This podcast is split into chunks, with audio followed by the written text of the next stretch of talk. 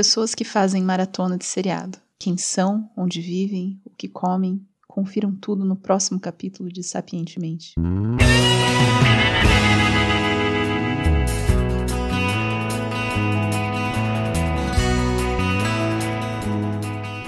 Brincadeiras à parte, me dá muita agonia ver pessoas fazendo maratona de séries ou de filmes. Por isso eu fiz um pacto comigo mesma que eu não iria começar a assistir novas séries.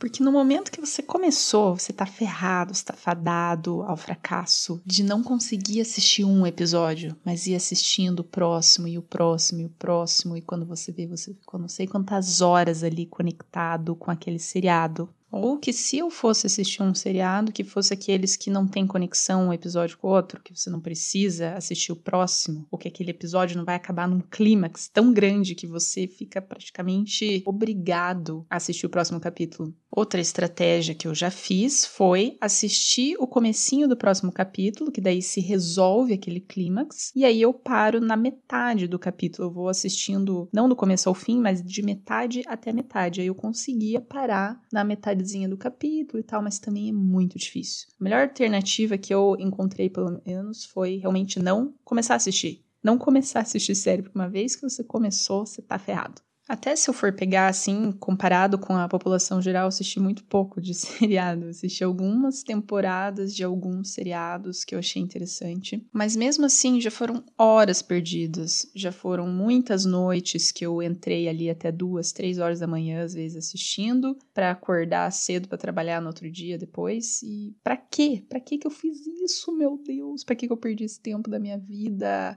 E ali horas que para enfiar coisa ruim na sua cabeça porque você acha que você vai ficar horas e horas a fio assistindo alguma coisa e aquilo não vai entrar na sua mente de alguma maneira? Sim, vai entrar, vai te influenciar.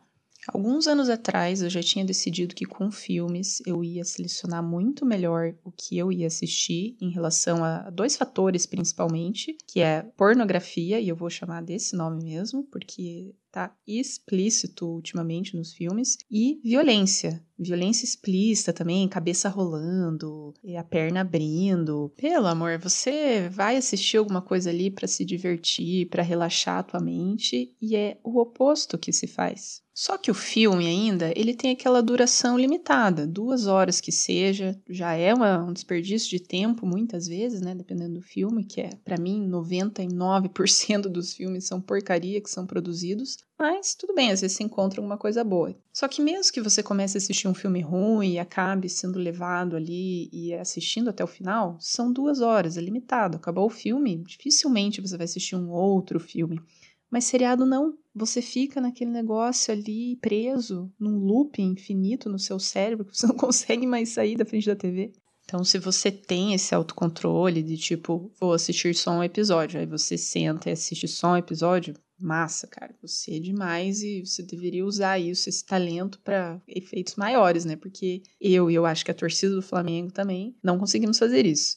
Mas a mensagem que eu queria passar mesmo com esse áudio de hoje é para ter mais cuidado com o que a gente coloca na nossa cabeça. Isso vale para seriado, vale para filme, vale até para música, revista, enfim, qualquer coisa. O que os nossos olhos contemplam acaba entrando, acaba fazendo parte da gente. Então, o que, que você quer que faça parte de você? Porque eu sinto que quando a pessoa diz que ela vai fazer uma maratona de filme seriado e ela não vê nenhum problema com aquilo, ela não vê nenhum problema em pegar um domingo e ficar desde manhã até a noite na frente da televisão e assistindo seriados que não tem mensagem nenhuma boa neles. Então é porque eles nunca pararam para pensar que talvez isso sim influencie na mente deles, no comportamento deles depois. E se você analisar mais profundamente, não é também só cena de sexo explícito ou cena de violência explícita. É filmes que te põem para baixo, filmes que têm uma mensagem negativa ou que mostram uma coisa muito triste. Para que que eu vou assistir um negócio para eu ficar triste, para eu ficar mal, para ficar para baixo? Não quero isso. Eu quero uma coisa que me levante, que passe uma mensagem boa,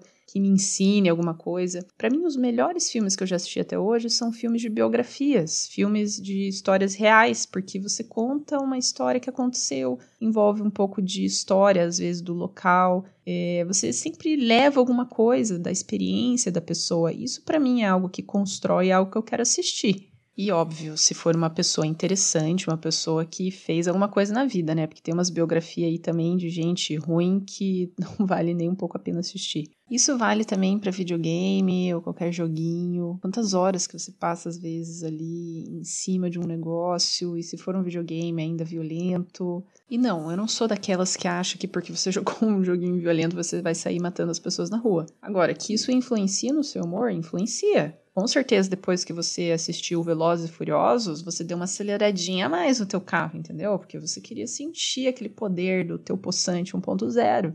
Com certeza, depois de assistir um filme que tem uma luta ou alguma coisa assim, você sai querendo brigar, porque isso influencia no teu humor.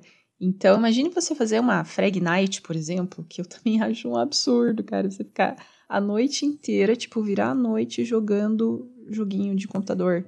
Como que você não vai sair naquele dia seguinte com aquilo impregnado na tua cabeça? E aí você perdeu uma noite de sono, prejudicou a tua saúde, além de prejudicar a tua mente. E eu acho que é um pouco questão de costume também, porque quando eu comecei a pensar assim que eu não queria assistir qualquer coisa em filmes, eu era meio adolescente, né? Faz anos isso, e mesmo assim não me chocava tanto essas imagens. E eu vejo também às vezes pessoas que, nossa, isso aqui não é um problema, não é chocante, né? A menos que você esteja com a sua família do lado, aí eu quero ver quem que não acha chocante aquela cena, né? Que quando menos você espera, aquele filme família, né? Vem aqui, pai, mãe, vamos assistir esse filminho bom aqui. E daí, pá, bem na sua cara, né? E você, meu Deus, cadê o controle para eu pausar, para eu passar para frente? E aquilo ali rolando. É, tenso. Então, se você para pra pensar, é muito bizarro você ter essas situações em filmes com imagens assim ali na sua casa, na sua família, e em filmes às vezes com classificações baixíssimas. Porque daí a maneira de eu escolher um filme é ver a classificação, né? Então eu já aprendi que 14 anos para cima já é demais para mim, né? Tem que ser para baixo, tem que ser livre, classificação livre, uns 12 anos aí. Aí talvez é, não vai ter muita coisa. Mas o resumo é esse. Vamos ter mais consciência no que, que a gente põe dentro da nossa cabeça, porque isso vai acabar influenciando quem a gente é.